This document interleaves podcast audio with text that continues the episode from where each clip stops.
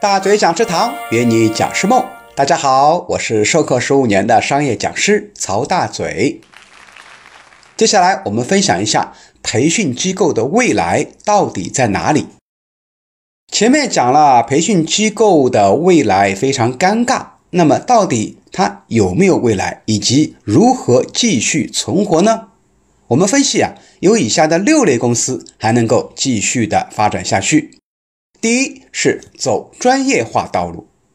目前国内的培训机构的注册名字不是管理咨询公司，就是管理顾问公司，但基本呢都不务正业，仅仅从事管理咨询业务中的一个模块，就是培训。而国外的管理咨询公司呢，基本都是以企业咨询辅导为主。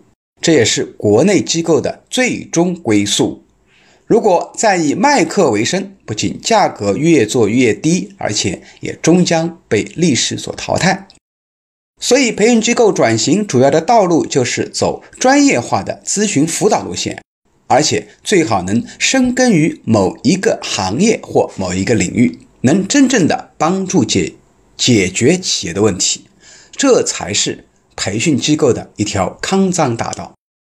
能够做到这一点，培训机构还是有很多事情要做的。首先是定位于某一行业或领域，然后呢深耕下去。